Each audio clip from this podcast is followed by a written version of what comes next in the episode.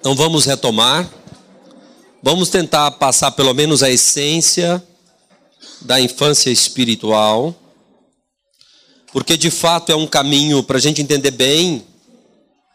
É preciso a gente entender, pelo pouco tempo que a gente tem, o que é a vida espiritual. Existe um caminho espiritual na tradição da igreja, inclusive atualizado pelo aquilo que a igreja diz hoje, hoje, lá, na década de, de 80, tem uma carta aos bispos assinada pelo cardeal Ratzinger, chamada Oraciones Formas, e foi atualizada pelo João Paulo II é, naquele documento, naquela carta apostólica Novo Milênio Ineunte. No início do novo milênio, que ele cita esta carta. Inclusive, eu descobri essa carta relendo esse, essa carta apostólica do João Paulo II.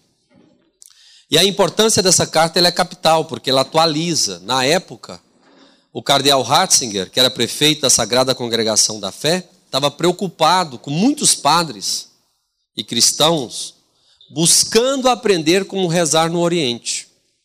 Inclusive, muitos deles foram proibidos de exercer o sacerdote, o sacerdócio depois de terem influenciado, ou até foram proibidos, os cristãos foram orientados a não lerem livros desses padres. É, aí o cardeal Ratzinger diz o seguinte: não faz mal você querer aprender, porque é um ato de humildade com outras pessoas. Mas não podemos esquecer que nós temos um caminho de oração na igreja é o caminho da purificação, da iluminação e da união com Deus. E é incrível como é, agora se está se falando mais, é, mas ninguém falava dessas coisas. É, ninguém nem sabia que isso existia. Se você vai fazer um retiro no mosteiro, eu faço retiro há mais de 20 anos, é, você sempre é, escuta dos padres que o primeiro dia é da purificação, o segundo da, da iluminação e o terceiro da união com Deus. Mas de fato ninguém diz por que, que é isso. É, é porque, na verdade, num retiro você tem a reprodução de toda a vida espiritual. Então, o primeiro dia é, é o dia da purificação, em que você vai fazer uma boa confissão, vai rezar, fazer penitência e vai então buscar esta liberdade total diante do pecado. Fazer uma excelente confissão. Para fazer uma excelente confissão, você tem que rezar bem. Bom, aí vai o dia, depois que você limpou o terreno, aí você vai construir, que é quando você vai receber luzes. É o dia da iluminação. Você vai receber a palavra semeada. À medida que você receber a palavra e guardá-la, aí você se une a Deus, que é o terceiro dia, ou a terceira fase da vida espiritual, que é a união com Deus. Santa Teresa, ela então inova isso, falando das sete moradas. Então, quando ela estava na sua fase mais madura, ela, por obediência, também foi, de certa forma, obrigada a escrever sobre a sua vida espiritual. Ela já tinha escrito a vida e o caminho de perfeição. Então, é, as moradas do castelo interior, são sete, elas vieram depois é, que ela estava numa fase muito madura e possivelmente já estava na sétima morada. Embora ela não queria nunca admitir isso. É, então, Santa Teresa, ela diz que a nossa vida interior, é, Deus está no centro da alma. Então, para a gente encontrar com Deus, a gente tem que entrar no castelo. O castelo é, é a alma. Deus está no centro da alma. Mas para a gente chegar lá, a gente tem que passar pelas moradas, que são sete. E ela diz: tem muita gente que sabe que Deus está lá dentro do castelo, que fica de fora do castelo e fica admirando a beleza do castelo. Nossa, que coisa linda! Olhando para o muro do castelo mas não entra dentro. E quando ela fica fora, ela fica recebendo é, como amigo os animais peçonhentos, os insetos, os sanguessugas. E ali, quando a pessoa entra para dentro do castelo, ela leva para dentro consigo alguns bichos grudados nela. E ela conviveu tanto com esses bichos que ela fica com saudade dos bichos. É por isso que nas duas primeiras moradas a gente tem que purificar. Então, aquelas três vias que a gente falou, da purificação, da iluminação e da união, a purificação são as duas primeiras moradas. É que a gente vai ter que tirar esses animais peçonhentos da gente. Tanto os que estão grudados, sanguessugas, quanto aqueles que a gente tem saudade, que estão de alguma forma em nossa memória. Certo? É, a terceira morada de Santa Teresa são sete. Seria a segunda via, que é a iluminativa, ou a iluminação. As outras quatro moradas são da vida mística. Ou quando a gente já está unido a Deus. Problema da coisa, a maioria não passa da segunda. Um cristão nota 10 está na segunda. Hoje. Bom, pode ser que tenha algum místico aqui escondido. Né? A gente não sabe. Depois você me fala no intervalo do almoço. Vai me falar, oh, né, sou eu. é, mas de fato, a gente tem que pensar nessas coisas. A gente tem que acreditar que Deus está no centro da alma. E, por exemplo, a maioria de nós, não sei a maioria, mas o que aqui é a maioria eu não conheço. Mas muitos de nós é, tivemos uma experiência carismática. Não é isso? É fusão do Espírito. Nós tivemos fogo do céu. Né? E aí nós tivemos, ah, Deus mudou a nossa vida. E você acha que nunca mais você vai pecar, que você vai. É, na, isso foi na minha época. É, 20, 25 anos atrás. 30 anos atrás. Aí a gente entra num fervor espiritual que durava, na minha época, uns dois, três anos. Hoje ele dura dois a três meses. Se é que ele acontece. Infelizmente. E o que foi uma bênção para a minha vida, foi uma bênção na vida de muitas pessoas, e, e seria uma bênção se a gente conseguisse ainda promover esse fervor. É, e o que a gente ainda acredita que é possível, porque o homem está cada vez mais voltado para o sensível. Se ele fizer uma experiência sensível de Deus, ele acredita mais. Tem muita gente sofrendo que não fez esse tipo de experiência. Aí ele fica assim: nossa, mas quando é que será? É, ó dia, ó hora, eu rezo, rezo, não acontece nada. Eu queria que acontecesse alguma coisa. É, tudo bem, é, a pessoa pode ter esse tipo de conduta, mas ela tem que entender o seguinte: se você nunca experimentou um fervor espiritual, não tem problema, você já está desenvolvendo intelecto e vontade. Sofrendo, é isso mesmo. Por quê? Por que, que a gente sofre na verdade? Não é porque isso ainda não é sofrimento. Sofrimento é um problema grave, uma doença grave, uma perda de alguém querido. Isso é sofrimento. É, mas isso, na verdade, é simplesmente Deus que não está alcançando as partes sensíveis do nosso corpo. Ele não está alcançando as nossas paixões. Então, as paixões, elas inclinam para aquilo que está fora de nós. Ou seja, elas inclinam naturalmente para aquilo que é bem do corpo.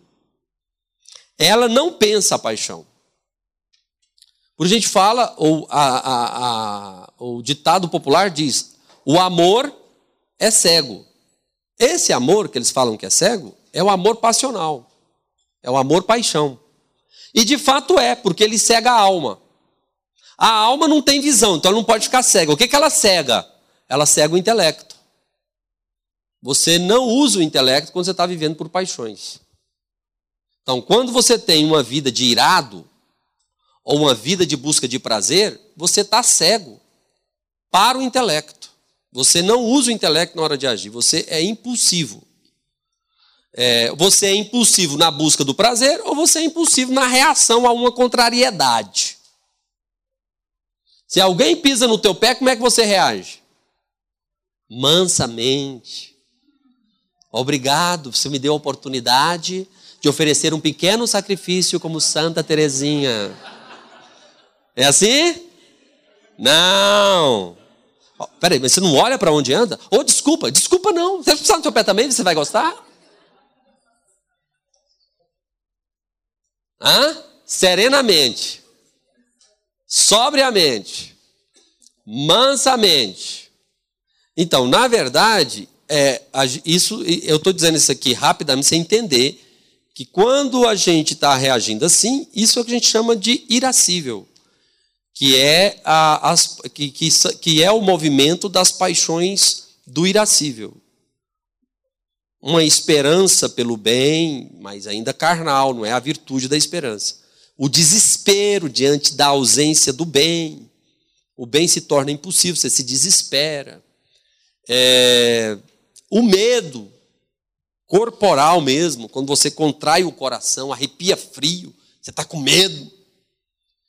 Então, a paixão é caracterizada pela, pela transmutação corporal, ou seja, há uma reação no corpo. E se você está na área do é, concupiscível, então você está na busca daquilo que está fora de você que é prazeroso. Então, o amor identifica o bem prazeroso. Então, o amor que busca o bem. Mas que bem é esse? Se ele é verdadeiro ou não, não dá para saber. Quem sabe se é verdadeiro é o intelecto. Por isso que a paixão é cega. Mas você busca o bem prazeroso. Então você está lá. Essa luta para agradar a Deus e desagradar as paixões é que faz a gente sofrer na primeira e na segunda moradas. Certo? Então, o amor que busca o bem, por isso o deseja, e se o obtém, se alegra. Amor, desejo e alegria. Desejo, portanto, é uma paixão. Diferencia da vontade, que é uma faculdade superior da alma. A vontade ordenada, ela comanda o desejo. Certo? Bom, e aí tem as outras três paixões do concupiscível, que são contrárias ao amor, por exemplo, o ódio, contrária ao desejo, a aversão, e contrária à alegria à tristeza. Quando você fica triste, isso é um movimento passional. Perdeu o emprego, perdi um bem, fico triste. Se você vê o seu emprego como seu Deus, você vai ficar muito triste. Perdeu o namorado, fica triste. Perdeu um bem, meu bem, perdi meu bem. Ai, perdeu o bem, então fica triste.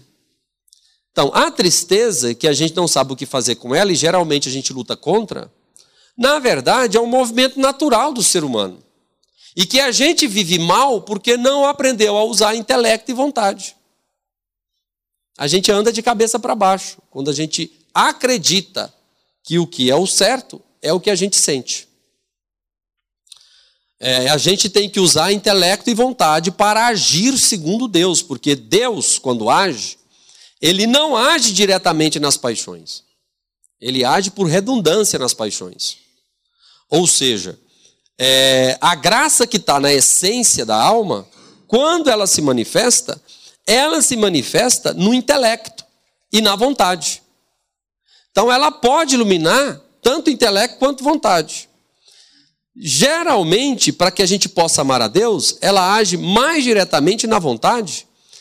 E a partir da vontade, ela comanda as outras faculdades, inclusive as próprias paixões. Certo? Se você não vem conseguindo dominar as paixões, é porque você não está fazendo a experiência do amor de Deus. Certo? Ou sua vontade está fraca. Luiz Antônio, como é que eu faço para atrair o amor? Reza com fé. Ah, mas eu tenho fé. Mentira. Mentira.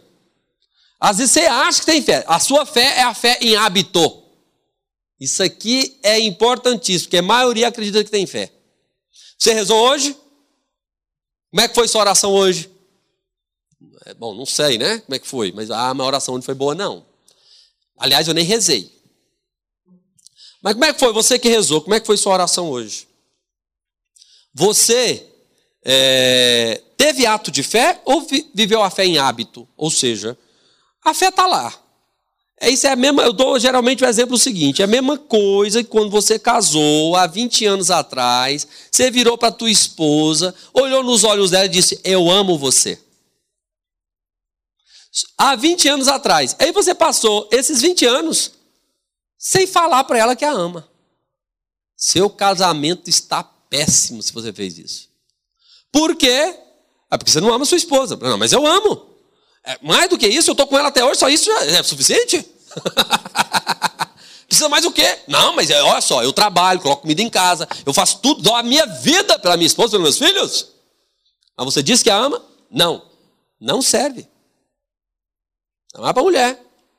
Você tem que olhar, você tem que sentir, passar que você tem aquela energia de amor, entendeu?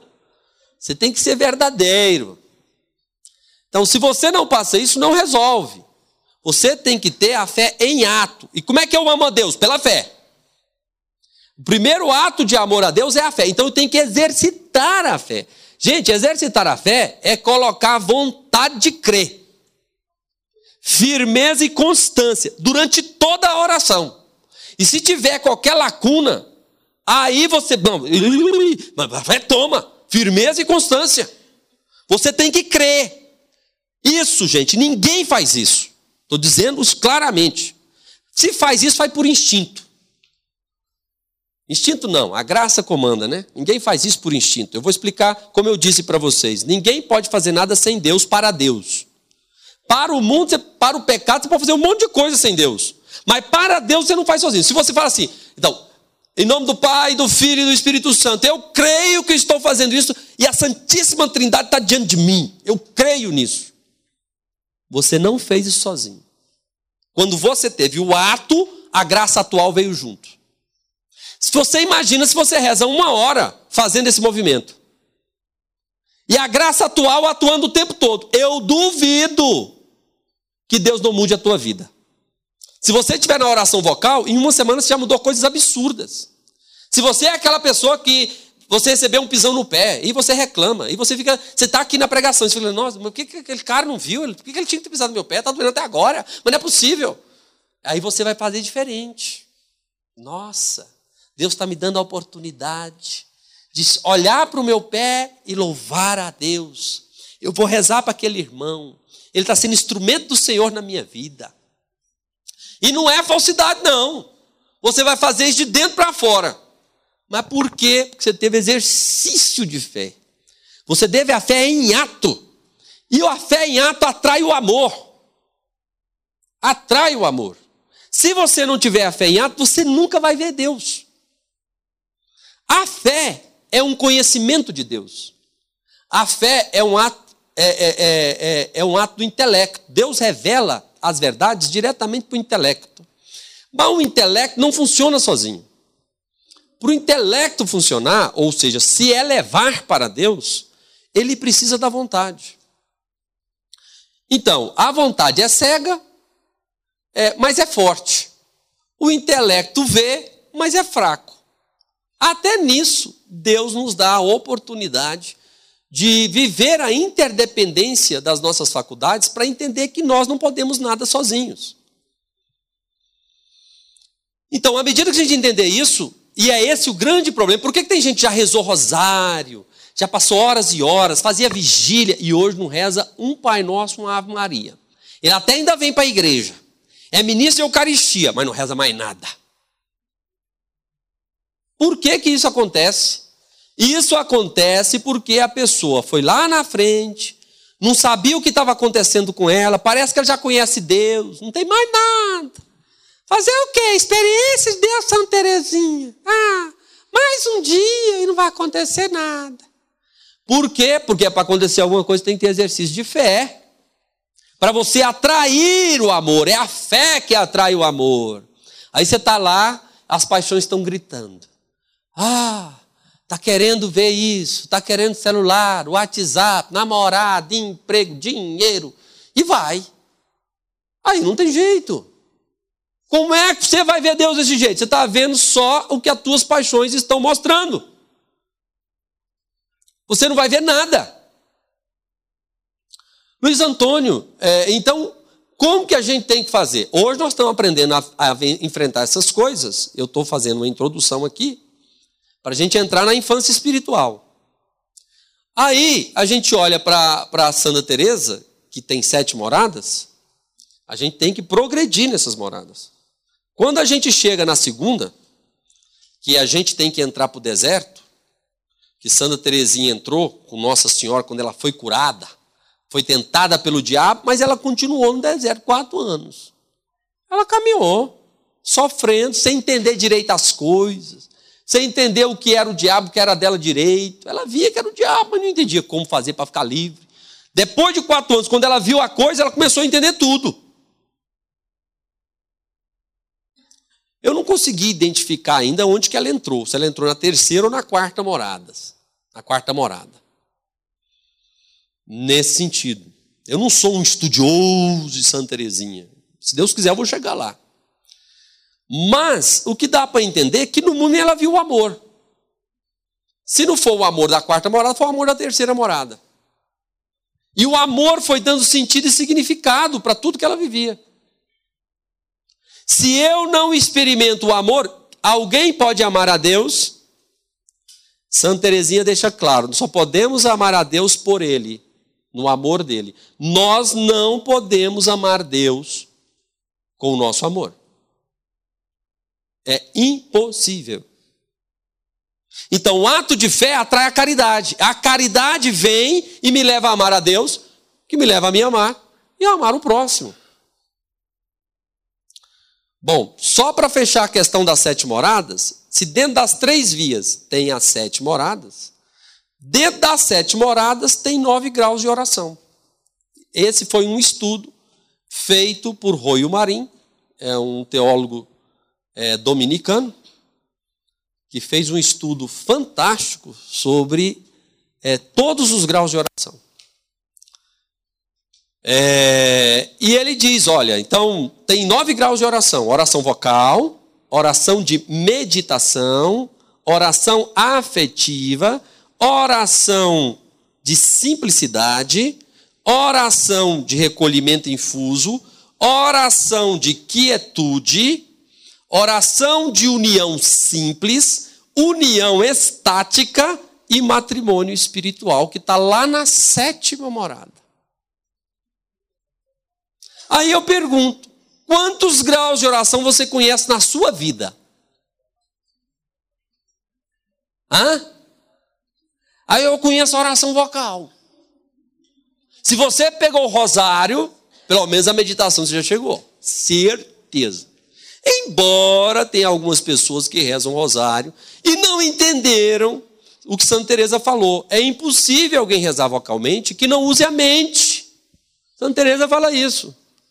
Ou seja, se eu estou parando para pensar o que é o Pai Nosso e o que significam aquelas palavras, eu já estou usando a mente. Agora, a oração vocal sempre é mental, mas não significa que ela seja meditação. Para ser meditação, você tem que predominar o raciocínio, ou seja, o intelecto. E quando predomina o intelecto, você tem o repouso na caridade. Para predominar o intelecto, para quem não sabe o que é intelecto, o primeiro passo é a fé. É aquilo que eu acabei de falar, o exercício de fé. Como é que você acredita que a a Bíblia é a palavra de Deus. Por que você acredita nisso? Porque Deus revelou. Ah, mas se chegar um pagão aí e te provar que isso aqui é um negócio que era lá do Egito, que aquele negócio é lá do Egito, aí começa com esse negócio, e lá e tal, e tal, e tal, aí você fala, bom, aí é verdade isso. Eu não sabia dessas coisas. Problema. Por que, que a gente acredita nisso? A gente já sabe a verdade, aí vem a dúvida. A dúvida vem é porque a gente não considera o que já foi transformado em nossa vida. Se a gente olha para trás, para quem já acredita que a Bíblia é a palavra de Deus, você vê que você mudou. Você parou, você começou a querer agradar a Deus, você começou a querer viver os dez mandamentos, você começou a entender que tem que ir para a igreja, que tem que ir para a missa, pelo menos nos domingos. Aí você mudou de comportamento. Mas por que, que você mudou? Ah, porque eu acreditei na Bíblia. Mas ele está falando que a Bíblia não é verdade. Ah, mas peraí, você fez uma experiência de transformação. E você não acredita? Presta atenção, rapaz. Mas você não acredita nisso? Você não quer ver o que pode ver. Por que você acredita no que o outro diz? Porque está tendo uma reação passional. Você não está usando o intelecto e olhar para a situação fática, ou seja, a realidade da coisa. Bom, mas é importante que a gente desenvolva o intelecto. É isso que Deus faz. Quando a gente está rezando, Deus tira aquele fervor nosso, somente para os carismáticos que sabem muito bem o que é o fervor, ele tira o fervor e deixa a gente entrar no deserto. Ali seria a oportunidade de a gente aprender a rezar a oração de meditação. É, Luiz Antônio, mas e a oração em línguas? O que, que é a oração em línguas? É, quer dizer então que eu nunca mais vou orar em línguas? Não tem nada a ver. Se você crê, você ora em línguas, você atrai o amor. Vai depender é do Espírito, ou seja, da ação da graça em você. Se você ora com fé, aquilo vai crescendo em você. Eu nunca entendia. A gente rezava em comunidade, né? E até hoje reza. Mas aí o povo, vamos rezar, vamos orar em espírito. E Aí eu ia rezando, rezando, e aquele negócio ia crescendo dentro de mim, papapá, papapá, e eu ia perdendo a necessidade de continuar rezando. Eu rezando baixinho, aquele negócio está ficando gostoso. E o povo está lá. Falei, Senhor da glória, o que está acontecendo? Eu demorei a entender isso. A questão é o seguinte: que a pessoa reza na carne, ela não reza no espírito. Quando ela reza na carne, aquilo ali é só um desabafo. Eu quero pecar, mas não pode. Eu quero voltar para o mundo, mas não pode.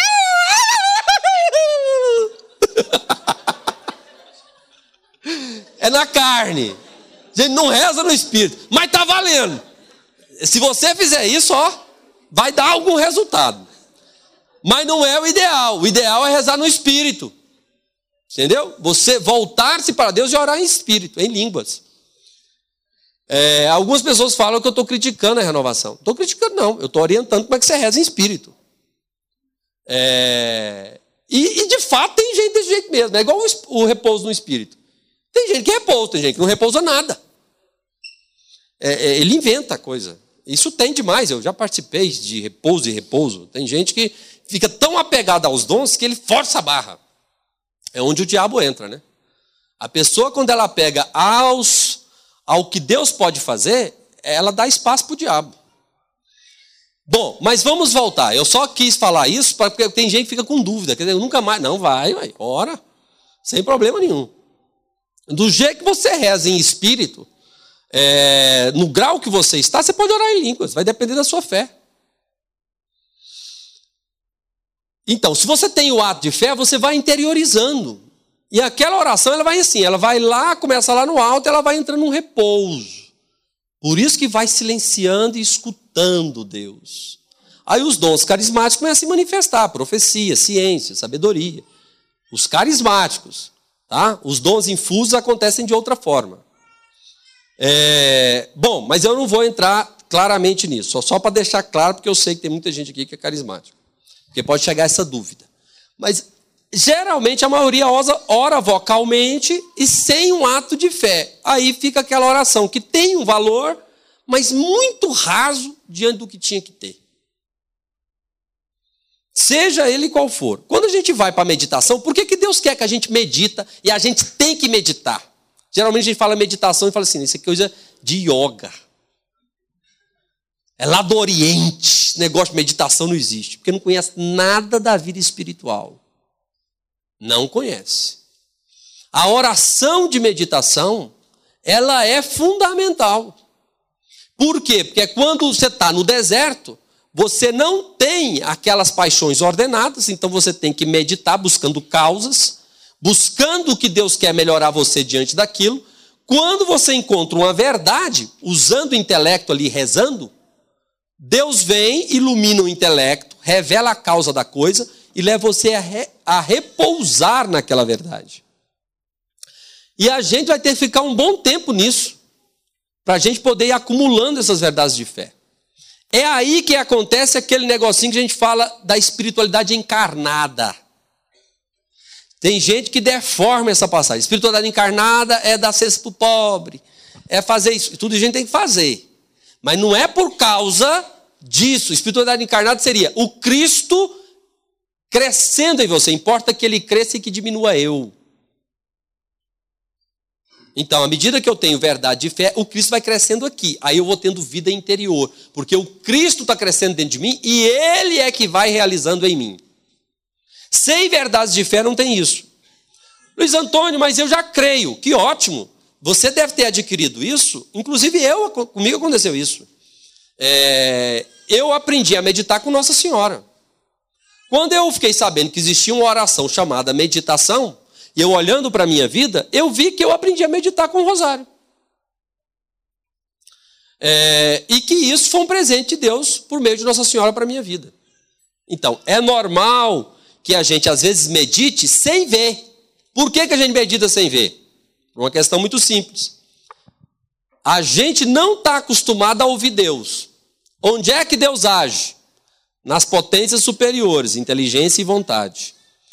Quando você, a gente lembra de Elias, é? aquela experiência de Elias no Monte Horebe, aí Deus visita ele. Mas ele, antes, ele vê a tempestade, ele pensa, não, cadê Deus? É, Deus está aqui? Não, Deus não está aqui. Aí ele vê o fogo, Deus está aqui? Não, Deus não está aqui. Aí vem a brisa suave. Abre, ah, Deus está lá. Pois é, irmão. A gente tem que calar as paixões para escutar Deus no intelecto e na vontade. Quando a gente escuta Deus no intelecto, a gente entende. Quando a gente escuta Deus na vontade, a gente sente Deus. A gente sente o amor de Deus. Mas é suave. E a gente, às vezes, a gente tem experiência disso várias vezes e não vê. Eu tive várias. Mas eu jamais percebia que isso era meditação. Eu fui aprender isso depois, 20 anos depois. É... Então, depois disso, se você faz isso, aí esta oração é que vai levar. Não tem oração afetiva sem oração de meditação. Como não tem nenhuma outra se você não segue esses graus de oração. Bom, mas eu estou falando isso para a gente entender basicamente o que eu vou falar agora. Porque se eu falo, não falo isso, você não vai entender o que eu vou falar da infância espiritual. Porque Santa Teresinha você não pode pensar Santa Teresinha como ela não conhecia dessas coisas. Ela era carmelita. Ela era é, devota de São João da Cruz. É como, não sei se você sabe, mas São João da Cruz e Santa Teresa, ele, ela ia confessar com ele, depois começava um colóquio e os dois entravam em êxtase, levitavam juntos. Imagina um negócio desse? É, é que que é isso, hein? Ei, irmã, imagina, vamos fazer uma partida para te atender e no final a gente levita. é, esse é o sonho, né? O que, que é isso? Então, embora Santa Teresinha, ela vem nos falar do amor, mas do amor de fruição. Santa Teresinha não é aquela santa de muitos sinais místicos. É, Santa Teresinha fez a opção é, de, de toda a experiência que ela teve de ficar guardada com ela, de não ficar para fora. Mas fica claro que Santa Teresinha era uma mística. Porque ninguém passaria pelo que ela passou se não fosse mística. É, então, a infância espiritual, ela começa quando a gente entende a nossa, quando nós entendemos a nossa pequenez e a grandeza de Deus. Entender a pequenez, de fato, é aquilo que a gente estava dizendo na última palestra. Ou seja, eu olho para mim e quanto mais eu consigo me enxergar, eu percebo que eu não dou conta de fazer o que Deus quer. E eu percebo se o faço, é porque Deus está me ajudando. Quanto mais eu conheço a Deus e me conheço, mais eu sei que eu tenho que desconfiar de mim e confiar em Deus. Aí você vê a importância da misericórdia, da experiência de misericórdia. A pessoa que confia muito nela, ela tem dificuldade, porque ela tem uma vontade forte.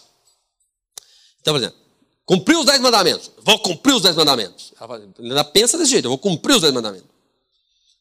E tem aquela pessoa de vontade fraca, fala assim: não, mas trem é difícil demais, né? Não tem uma coisa assim mais prazerosa, assim, não? É tipo uma dança que a gente dança e fica santo? Não tem, não tem nada desse nível assim pra gente, não? É, é, então tem aquele que é muito voltado para o afeto e que vive pelas coisas prazerosas, e tem aquele que se acha que é, que é todo poderoso. Os dois estão errados. Você tem santidade é equilíbrio.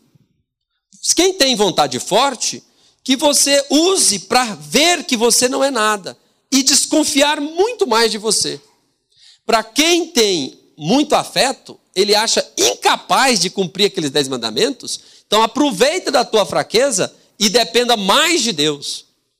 Para isso a gente tem a oração. E a oração com fé.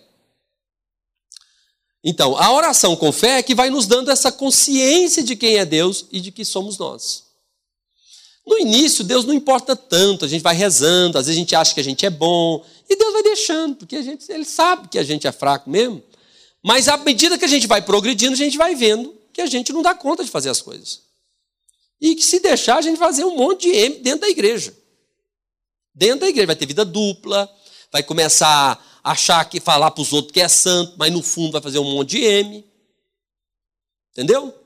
Vai estar tá louco para pecar e não sabe o que fazer, peca escondidos, é, dá saudade das cebolas do Egito, volta a beber, volta a fazer um monte de coisa, fala assim, agora eu estou maduro, agora eu dou conta de voltar a fazer tudo. Não? E se esconde atrás dessa casca de maturidade. Bom, eu não sei se tem alguém aqui desse jeito. Ninguém me disse nada do padre, não teve tempo de falar comigo, viu? Se tem alguém desse jeito aqui, não é culpa do padre e nem minha, porque eu não sei de nada. é, então, a gente tem que tomar muito. E outra coisa, depois que ela volta a fazer as coisas, ela não consegue parar de fazer mais. Ela fica cada vez mais fraca. Qual que é o segredo da vida espiritual para a gente nunca desistir? não lutar apenas contra o pecado mortal. A pessoa que luta só contra o pecado mortal, ela vai receber um caminhão de pecado venial deliberado. Esse caminhão de pecado venial deliberado faz você ficar fraco, anêmico, como São João Paulo II diz. E a anemia na vida espiritual é chamada de tibieza. A tibieza, mesmo que você tenha chegado a terceira morada, ou a via iluminativa, vai fazer você voltar lá para a primeira morada ou para fora do castelo. Mas se você já está lá avançado, você vai ser aquela pessoa cansada na igreja. Sinal de tibieza, aquela pessoa assim, nossa, o padre pediu fazer aquele encontro, não dou conta mais de encontro. De novo, tem que fazer, porque se o, se o padre não me ver lá, ai meu Deus do céu, ele vai me cobrar. É, eu tenho que fazer isso porque eu sou obrigado, porque eu sou cristão. Eu não posso ficar sem fazer nada. É aquela pessoa que acabou com a criatividade, acabou com a sede de Deus, não tem mais sede de servir e ela faz porque sabe que tem que fazer. Obrigada. Essa é uma pessoa é cheia de tibieza e que possivelmente, se ele não cometer o pecado mortal, ele vai cometer, mais cedo ou mais tarde. Geralmente ele assume uma pastoral do dízimo, vira ministro de Eucaristia e acabou, faz mais nada. É aquilo ali. É um cristão é, que não produz fruto nenhum. É 30, 60, 100 por um, ele está no 0,1. É, ele pegou e enterrou o talento dele, mesmo sendo líder. E tem aqueles que, assim, quando deixam de ser líder, ele parece que atrofia. Ele está lá no grupo, ele fica um, dois, três, quatro anos no grupo. Aí acabou o tempo dele. Aí quando acaba o tempo dele, ele para de servir. É, é incrível como que um líder. É, a gente tem um projeto Família do Céu aqui na Terra, que o mandato lá é de três anos. É, o coordenador fica três anos. E o pior ano sempre é o terceiro. Por quê? Porque ele já serviu dois, e o terceiro ano é aquele que ele vai assim, né? O diabo tenta. É aquele período que ele tem que crescer e que o diabo vai lá nas feridas dele. Se ele não vigiar, ele vai entregar o cargo assim, ó, na beira do precipício. Ele vai dizer, não, quem vai assumir o meu lugar? Quem é? Pelo amor de Deus. Aí a hora que você. Quem é você? Toma! É, isso é um desastre. É, isso é sinal que ele está na tibieza, ele não viu que está na tibieza e ele está recuando cada vez mais. Então a desconfiança de si, a confiança em Deus vai nos tirar da tibieza. E você tem que lutar contra o pecado venial deliberado. O que é um pecado venial deliberado? Deliberar significa decidir sobre algo. Então, é, eu falei uma mentirinha para o padre, mas foi mentirinha. Não teve problema nenhum. Quem foi que deixou esse copo aqui? Não sei, padre, e foi você. O padre vai brigar comigo. Ah, não, não. Mas, às vezes nem vai brigar, mas você no supetão assim, não, não fui eu, não fui eu, não sei quem foi. Mas eu vou pegar, vou pegar, vou pegar. Mentiu. Você sabe que é mentira, continua mentindo. Aquilo vai enfraquecendo você. Não é, você não vai para o inferno por causa disso. Mas isso vai enfraquecer você em todas as áreas da vida em termos de matéria grave. E esse é o problema de pessoas muito boas. Por isso que ela vai recuando e voltando para as matérias graves. E voltando a fazer coisas que ela já tinha se liberto. Mas ela vai se apegando de novo, ela vai voltando aos bens do corpo. Se ela parava de beber, ela volta a beber. Se ela tinha vencido o vício de comprar, eu sei que quase não tem ninguém que gosta de comprar coisas demais, Aí ela volta a comprar coisas demais, é vicia em comprar demais, gastar dinheiro com coisas que não deve. E assim vai acontecendo. Então, lutar contra o pecado venial deliberado é o caminho para você não entrar na tibieza. E a tibieza leva aos piores pecados, inclusive na vida sexual. Adultério. É, adultério de gente de igreja acontece porque teve tibieza. Não tem jeito de não ter. Inclusive, a primeira tibieza que homens e mulheres têm que vencer, que eu não sei, que é aquela coisa de você ficar cheirando o pecado. Está mais na área sexual, na área afetiva. Você fica cheirando. Você é casado. Então, apareceu a testosterona identificou um bem sensível. Né? Tudo bem, a testosterona identificou o bem sensível. Mas e daí? Não pode passar disso, não. Você tem que pensar na tua esposa imediatamente. Você deve voltar o teu coração e permitir. Sabe quando é que eu vou ter outra mulher? Nunca. Nunca mais. E você tem que sofrer isso. Mas nunca mais. Nunca mais! Acabou! Acabou, é só aquela. Ficou velha, barriguda. É ela. Acabou. É você também, com careca, barrigudo. As coisas dobram tudo, né? É assim. Quando essa vai ter outro homem? Nunca. Nossa, que homem bonito. Esquece. Nossa, meu marido está com a bunda caída, aquele homem está com a bunda em cima. É, ele só fala de homem, né? Não fala de mulher, não fala de mulher também. Sabe quando você vai ter outro homem? Nunca sofra isso também. A diferença de um padre para um homem casado é uma só, uma mulher. Só uma, você não pode ter todas. Acabou. Você escolheu essa aí, acabou, meu irmão. É só essa aí. Olha para ela, é só essa. É só você, amor. é só e acabou. Não tem outra. Então a gente tem que parar de brincar com isso. Não, é só a minha mulher. Mas seria bom se fosse outra. Gente do céu. E o homem faz 40 anos, parece que ele tem 25. Ele quer arrumar uma de 25. Ele fica olhando só parece que tem 25. Isso aí entra porque o caboclo está lá, brincando e cheirando o que não deve. Não dá para a gente ficar brincando. É, e mesmo que você seja um cara muito virtuoso, às vezes você vai cair numa cilada de apaixonar por outra mulher virtuosa. Vocês são tão virtuosos, você dá um testemunho escandaloso. Um larga a mulher, o outro larga o homem e aí vão casar. Casar não tem jeito, porque não pode. Então, essa bagunça toda começa com o pecado venial deliberado.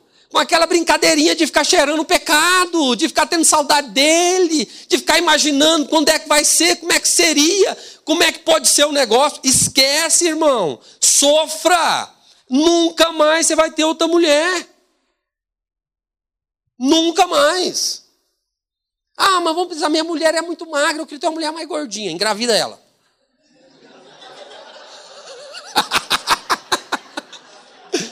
Curta, hein? Curta! Curta bastante, gordinha, barrigão, beleza, aproveita. Agora a mulher não tem isso, né? Ela tem que aguentar o cara do jeito que ele vai, vai ficando, né? Mas tudo bem. A partir do momento que a gente vê que a gente é pequeno, que a gente precisa. E aí você vai ver assim, Luiz Antônio, eu tento fazer, mas não dou conta. Ótimo! Você não dá conta? Então vai dobra o teu joelho, irmão. Vai rezar, com fé. Dependa de Deus.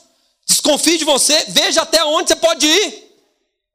Se você pudesse, o que você faria? Bicho Maria, posso nem pensar. Pois é, mas você tem que saber tamanho que você não presta. O que você é capaz de fazer? Isso é experiência de misericórdia.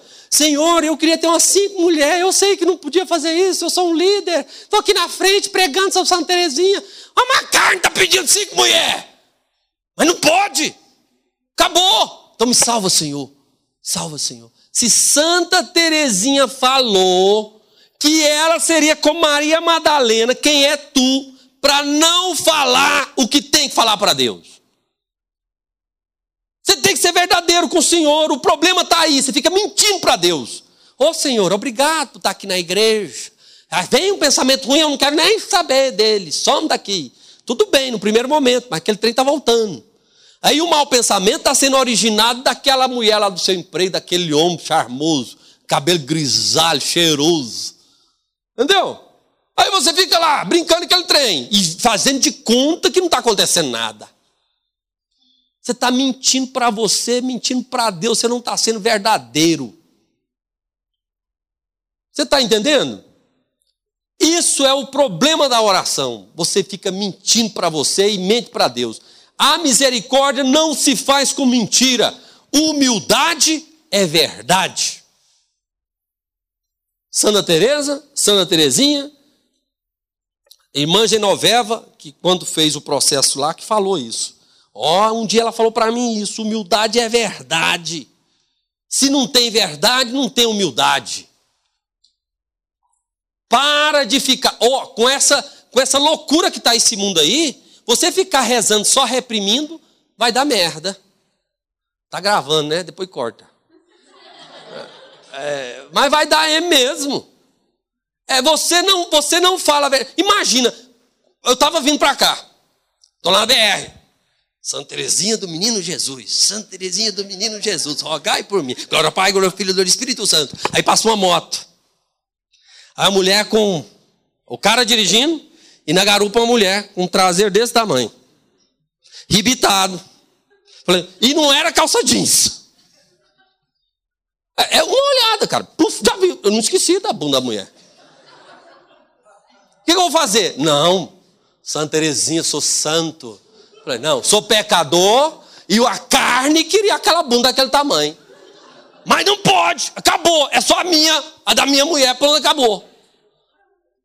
Acabou. Não tem mais nunca, mais nada, mais nada, vai ser só isso, pronto, acabou.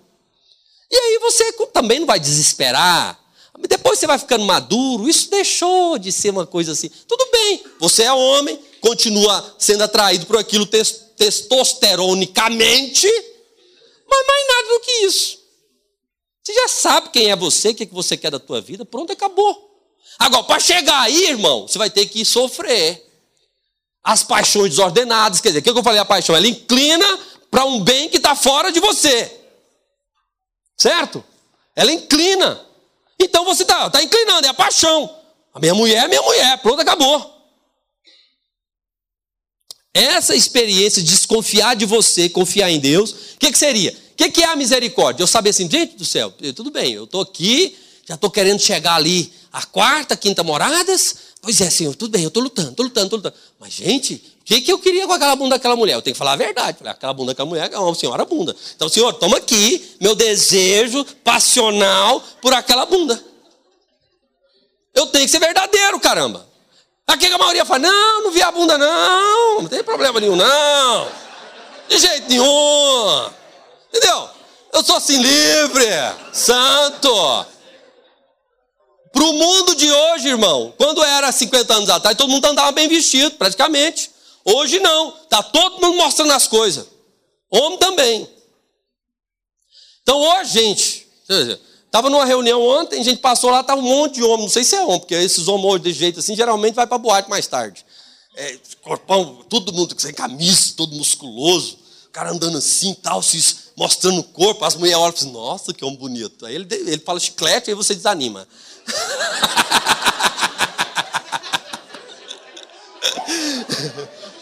Ele quebra a boca.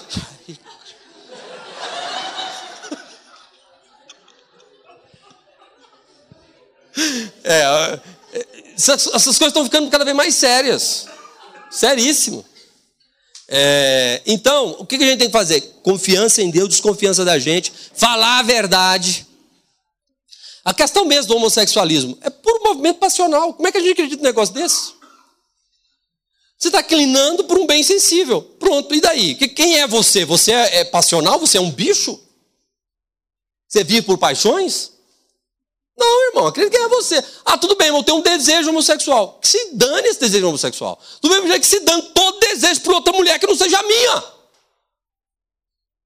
Na hora de rezar, você fala assim, senhor, tem, tem errado dentro de mim, que eu não sei o que, que é, não tem problema não. Não entregue meu desejo aqui homossexual. Tá aqui, ó. Toma aqui desejo. Se é uma mulher para outra mulher, tá aqui, receba. E eu sei quem sou eu. Eu creio.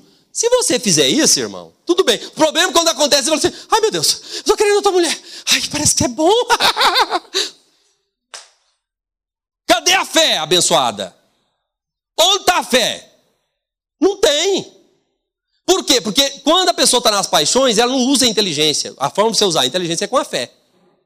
Depois você vai usar o intelecto de maneira mais profunda. Mas se você age pela fé. Tá claro? Tá. A pequenez e a grandeza de Deus, o amor e o sacrifício. Santa Teresa inaugurou, Santa Teresinha do Menino Jesus, não os grandes sacrifícios, o que Santa Teresa d'Ávila e São João da Cruz viviam, São Pedro de Alcântara, que é aquela sese absoluta. Aquela coisa assim que São Pedro de Alcântara, ele não tinha carne mais, ele tinha pele, veia e osso. Mas o homem dormia menos de três horas, dormia em pé, escorado numa lasca de madeira, mas quando chegava diante do Santíssimo, ele, ele levitava, ele transfigurava. Ele fazia um monte de coisa. Era muito diferente. A sese absoluta. Santa Teresinha é o que a gente chama de ascese progressiva.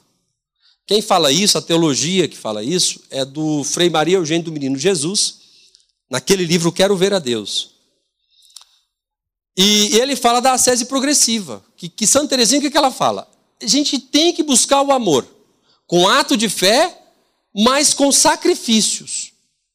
Então, ah, tá, vamos pegar tudo, tudo, tudo, tudo, tudo. Ah, eu estou dirigindo e está difícil, estou cansado, estou com sono. Sacrifício, ofereço aqui por amor a ti. Pisar no meu pé, sacrifício por amor a ti. Ah, o cara quer passar na minha frente freia, deixa ele passar, morra para si por amor a Deus. Tudo. Até mesmo quando você quer pecar, a bunda da mulher, não posso pecar, está doendo. Oferece por amor a Deus. Tudo. Santa Teresinha era verdadeira, ela via o que, que ela, como mulher, podia fazer como mulher. Oh, meu Deus, graças a Deus o Senhor me resgatou. O Senhor sabia que não podia deixar eu ir para algum lugar, o Senhor sabia que eu era capaz. Vocês estão entendendo? Então, é ser verdadeiro. Isso é importantíssimo. Santa Teresa tinha falado isso. Só que Santa Teresinha, ela viveu isso na prática. E, e, nas pequenas coisas, ela, ela foi aproveitando tudo, por isso que chama da pequena via, ou infância espiritual. Uma criança, quando ela, quanto menor ela é, mais ela confia no pai e na mãe. Se você pega ela com um ano de idade, seis meses, oito meses, começa a jogar ela para cima, ela dá um sustinho mas ela confia em você. Ela vai ficando dois anos, ela gosta ainda ri. Mas com três anos já começa a ficar com medo e desconfiar de você. Ela já vai uma vez e fala, opa, eu estou com medo. Acha que você vai me segurar mesmo? A infância espiritual que Santa Teresinha fala é aquela que vai nos levar a uma total confiança em Deus. Só podemos amar no amor de Deus. A gente atrai o amor. Isso é teologicamente é chamado de mérito. Quando você oferta todos os sacrifícios por amor a Deus, por amor a Jesus Cristo, com reta intenção. O que, que é a reta intenção? Para a glória de Deus. Você não pode fazer isso. Se eu fizer isso, então, eu vou chegar na quinta morada? Isso, eu vou ser poderoso. Quinta morada. Ih, rapaz. Você vai fazer toda espécie de oferta, não vai adiantar nada. Tem que ser com ato de humildade. Por isso que vem primeiro a pequenez e a grandeza de Deus. A pequenez do homem é a grandeza de Deus. Você vê que todo o caminho espiritual apresentado pelos santos, ele é, é progressivo e cumulativo. Ou seja, se você não tem o primeiro, não dá para ir para o segundo. Se você não entende sua pequenez, a grandeza de Deus, não dá para você viver o amor e o sacrifício. Certo? É... Depois do amor e o sacrifício, você vai ofertar para pequena coisa, então a retidão para agradar a Deus, para a honra e glória de Deus. Aí você vai ver, nossa, mas eu estou querendo aparecer, eu estou querendo ser poderoso. Sim, admita a verdade. Oferta para Deus tua miséria, não fica negando, não. Se você está vendo isso, não negue. Nossa, eu preguei bem, nossa, todo mundo achou o curso bom. Nossa, que legal. E eu falo para todo mundo assim: não, foi Deus. Foi o Senhor. E lá dentro eu estou achando o máximo. O que, que adianta você falar para os outros? Se você quer crescer, você tem que admitir sua vaidade, seu orgulho, você achar bom ser elogiado, mas saber que está errado, que você é carente, que você está atribuindo a você mesmo o poder da tua pregação tem que olhar para dentro de si. Estão entendendo, gente? Que bom que vocês estão gostando. que bom! É, então, isso é o mérito. Então, a pequena via, ela passa por isso, das pequenas coisas. Ah, eu gosto de conversar. Os meninos aqui, tudo noviciado, tudo santo, gente. Ó, comunidade, largou tudo para ir lá. Mas larga tudo, mas leva os bichos, os sanguessugas estão grudados no corpo deles, na mente deles. Sabe que será que eles oferecem como sacrifício? Não sei. Mas aí, então tem que ofertar tudo. Ah, estou com vontade de conversar fora da hora. Para de conversar. Mortifica. Mortifica. Cola, oferta para Deus o que está errado você e outra coisa, quando a gente faz um tipo de coisa como esse, igual os meninos aqui estão fazendo, o diabo vai vir com gosto de gás. Ele pega assim os demônios prediletos dele, fala assim, ó, encosta dois naquele, três naquele ali, que tem jeito de ser forte, vontade forte, aquele outro negão ali que está ali, que, que, que tem, ó, o bicho é forte, rapaz. Pega nele, pega pesado com ele.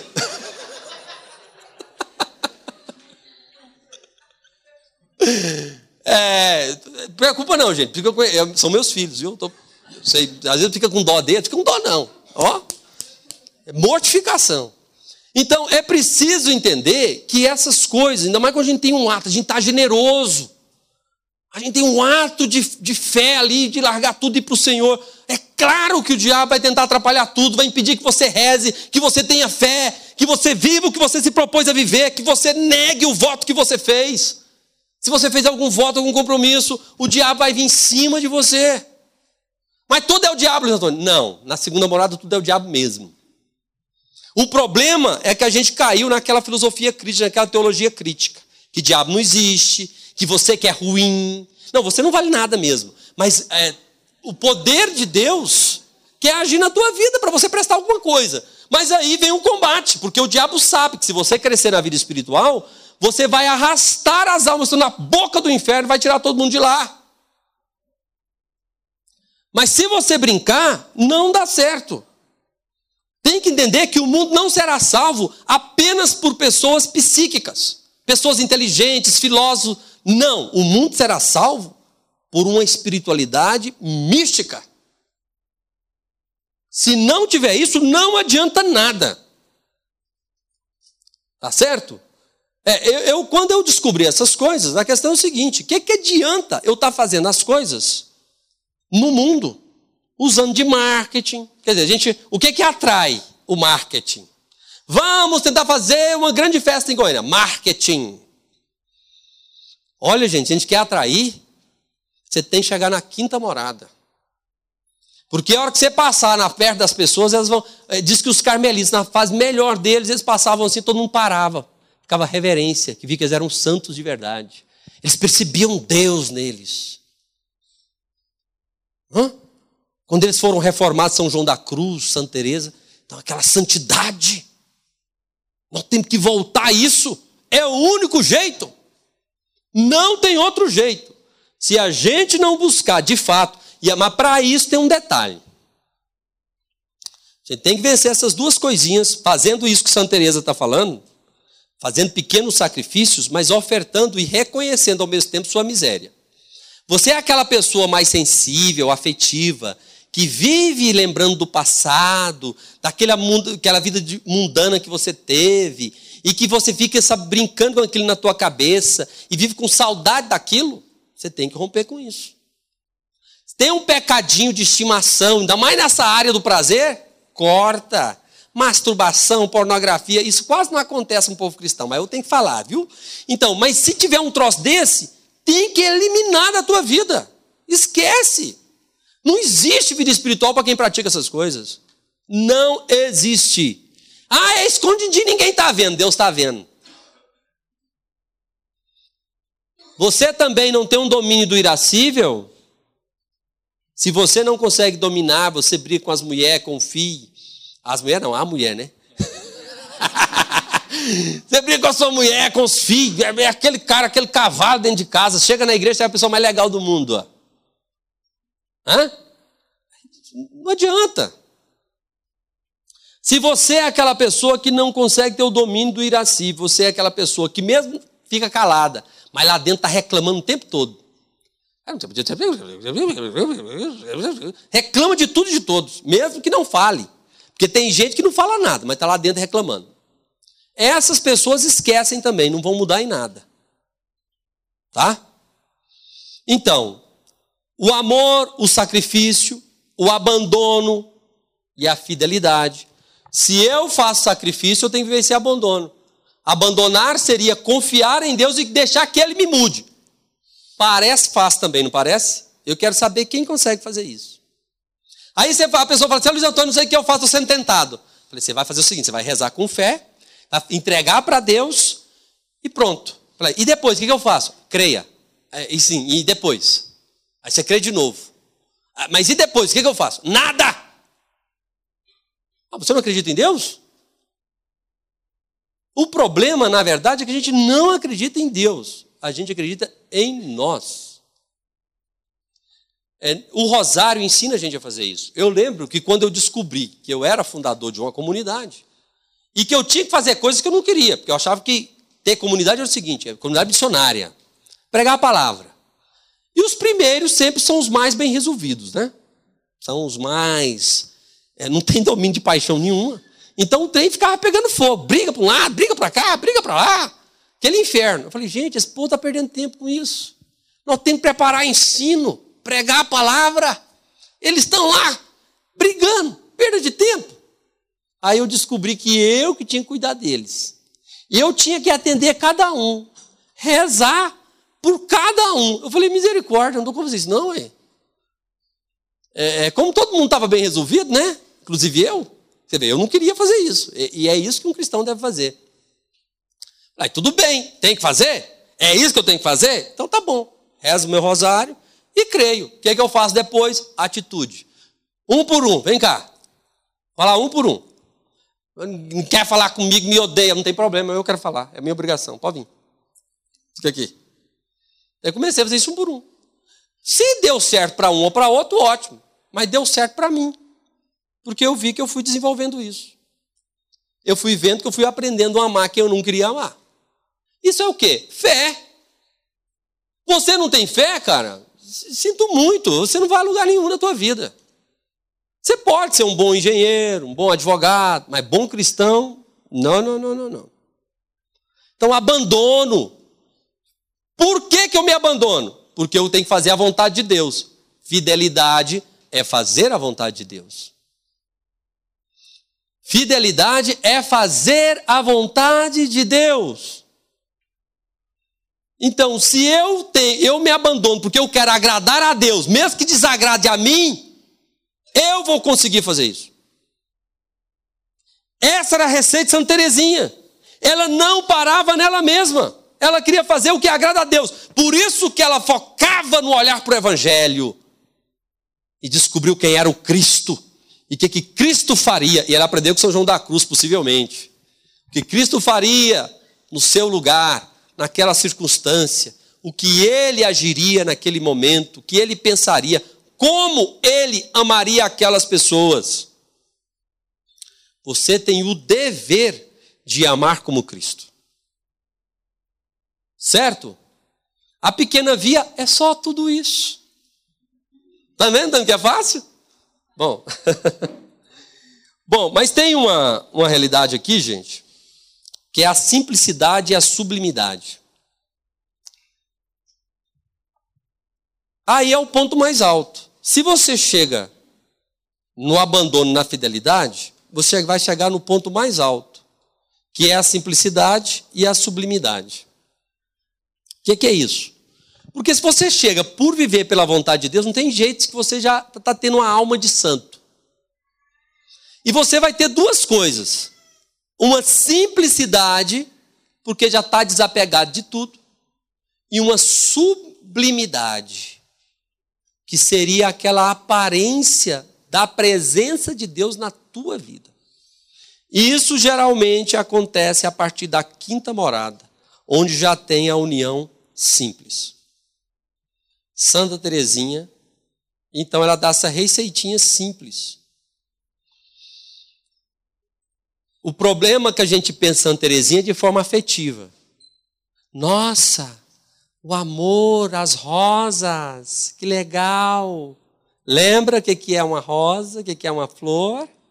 são os pequenos sacrifícios diários de todos os momentos. Ah, eu estou aqui uma hora e meia de pé. Oferei para Santa Terezinha. Está doendo a coluna, estou ficando velho, está chegando aos 50. Então dá a coluna, a perna já dói, você fica fazendo assim. O que está acontecendo? Veieira. São as veias. Né? E você então tem que ofertar para o Senhor. Mas não oferta para Deus para nada. Oferta para Deus diante da sua fraqueza. Confia em Deus, abandona. Mas para que você vai fazer isso? Porque você quer agradar o Senhor. Gente, agradar a Deus é o primeiro dos dons infusos, dons que santificam. E eles também são progressivos. Então, o dom do temor de Deus é o primeiro, que vai gerando uma boa vontade no ser humano. E eles são também cumulativos. Nós temos quatro dons que agem na vontade e três dons que agem no intelecto.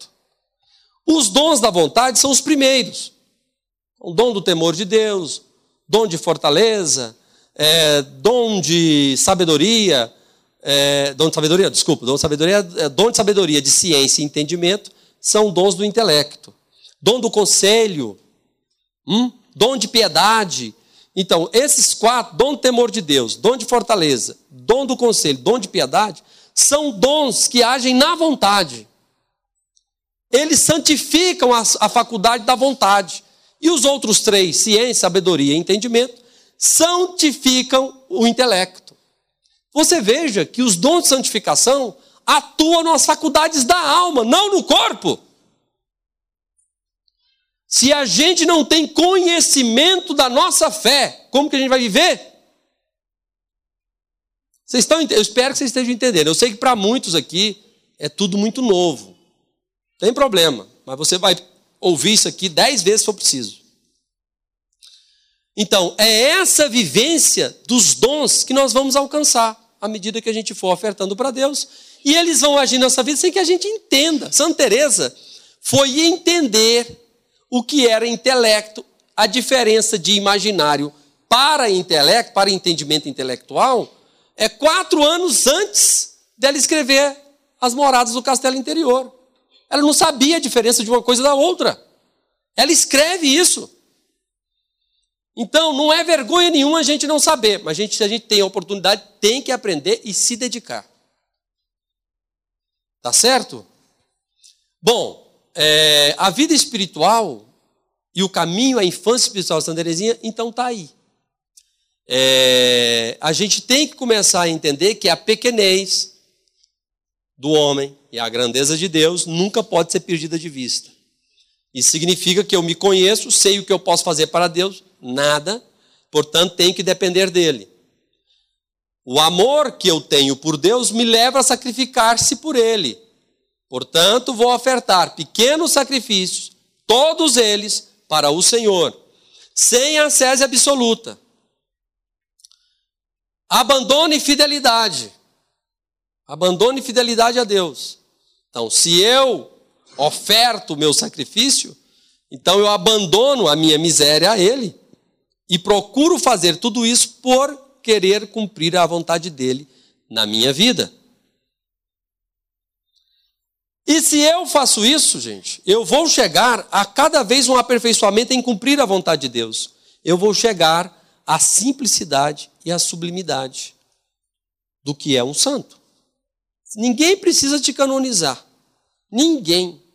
Basta você saber que o amor de Deus cresce em você cada vez mais. Ok?